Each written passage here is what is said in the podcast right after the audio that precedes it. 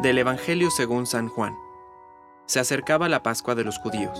Jesús subió a Jerusalén y encontró en el templo a los vendedores de bueyes, ovejas y palomas y a los cambistas sentados delante de sus mesas.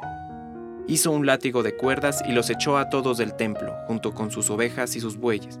Desparramó las monedas de los cambistas, derribó sus mesas y dijo a los vendedores de palomas, Saquen esto de aquí y no hagan de la casa de mi padre una casa de comercio. Y sus discípulos recordaron las palabras de la Escritura, El celo por tu casa me consumirá. Entonces los judíos le preguntaron, ¿qué signo nos das para obrar así? Jesús les respondió, Destruyan este templo y en tres días lo volveré a levantar.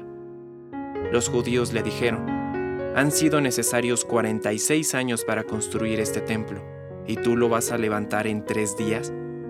Pero él se refería al templo de su cuerpo. Por eso, cuando Jesús resucitó, sus discípulos recordaron que él había dicho esto y creyeron en la escritura y en la palabra que había pronunciado.